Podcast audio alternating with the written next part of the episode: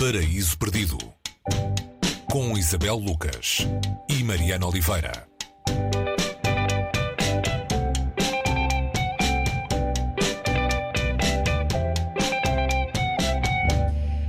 Neste princípio de outubro, trazemos ao Paraíso Perdido um, um clássico que continua a dar-nos muitos pretextos para falarmos dele. Uh, o livro é Pais e Filhos, do russo Ivan Turgenev. Uh, ainda agora está em cena uma peça encenada pelo Pedro Penin, que parte justamente do Pais e Filhos. Um livro saído em 1862. Uh, segunda parte do século XIX, e que nos fala de gerações, de conflito de gerações, de novas ideias que vêm tirar lugar às ideias velhas. Uh, tudo isto na Rússia, tudo isto no seio de uma família. Qual é a história de pais e filhos, Isabel? Olá Mariana, já sintetizaste de alguma maneira o que é este Pais e Filhos de, Turgenev. Temos aqui uh, um pai que pertence à aristocracia uh, da Rússia que está à espera do filho. Um aristocrata rural, o filho virá da cidade e vem com um amigo. E são dois, um, dois jovens com algumas semelhanças entre si e com algumas diferenças. Temos o filho um, de Nikolai Petrovich Kirzanov, não sei se estou a dizer exatamente bem, mas uh, e o filho chama-se Arkady, e há o amigo chamado Bazarov.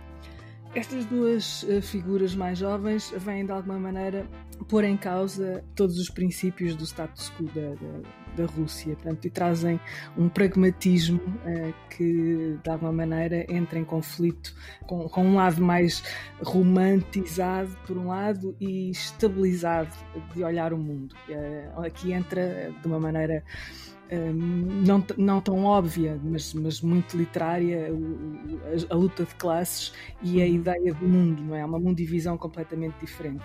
Bazarov uh, representa aqui uh, aquilo que ficou conhecido uh, como o princípio do nihilismo, não é? Alguém que só acredita na ciência, só acredita naquilo que pode ser comprovado cientificamente, nem no amor acredita. Tudo o que sejam princípios não pragmáticos e científicos são refutados por ele. Arcadi fica aqui um bocadinho no meio, não é? Ele é muito influenciado pelo amigo, não é? Pelo Bazarov. Exatamente, ele, ele comunga de muitas das ideias do Bazarov, ou melhor, ele quer comungar de mais ideias do que de facto aquelas em que acho que ele acredita, e por um lado também não é indiferente a algumas das ideias do pai. Portanto, no, no momento do regresso de, de, de, de Arcade, ele, ele, está a falar do cheiro, não é? do cheiro do, do, campo, do cheiro do lugar para onde está a regressar, e diz que não há, não há cheiro nenhum como aquele. E o pai diz-lhe qualquer coisa como: Pois é, mas eh, claro, claro, isso é assim, tu nasceste aqui, faz todo o sentido sentido. E ele disse: não, não tem nada a ver com o lugar onde se nasce.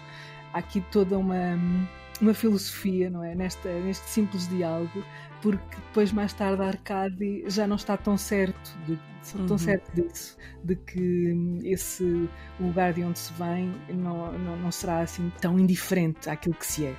E depois aparece uma mulher, não é?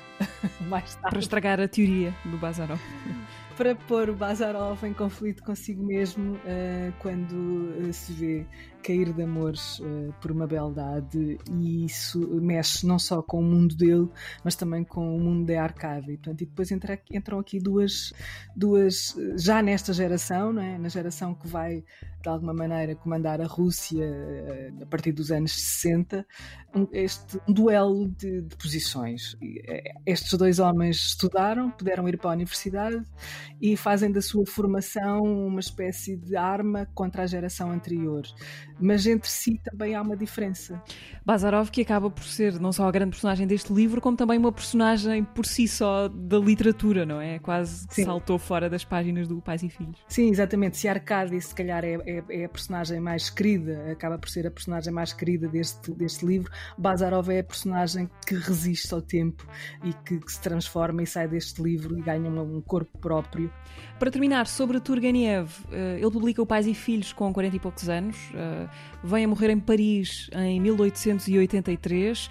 Ainda faltavam uns anos para, para a Revolução Russa, mas ele, de certo modo, detectou as sementes dessa dessa revolução. Sim, ele aparece aqui num, num, momento chave da Rússia em que ainda, ainda há os sinais da, servidão, não é? E, e depois já em, eh, morre em vésperas da Revolução Russa. E aquilo que ele representa na literatura, eh, o Turgenev entre, dois grandes, entre duas grandes figuras da literatura russa, não é? Dostoevsky e Tolstói. E se eles trazem alguma espécie de misticismo, de, de interrogação religiosa e de, para a sua literatura, uh, o Turgenev vai muito mais para a luta de classes. Se não, não, na altura não lhe trouxe grande popularidade, uh, houve muita gente a questionar uh, a obra dele, nomeadamente Dostoevsky, que chegou a criticá-lo, mas depois, mais tarde, chegou a, um, fazer uma espécie de pazes intelectuais com, com Turgenev. E este romance, Pais e Filhos, mantém-se como um dos romances-chave do século XIX. Pais e Filhos, romance de Ivan Turgenev, edição é da Relógio d'Água, com tradução de António Pescada.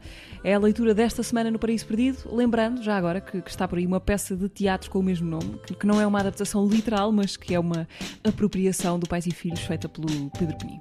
Isabel, até para a semana. Até para a semana, Mariana.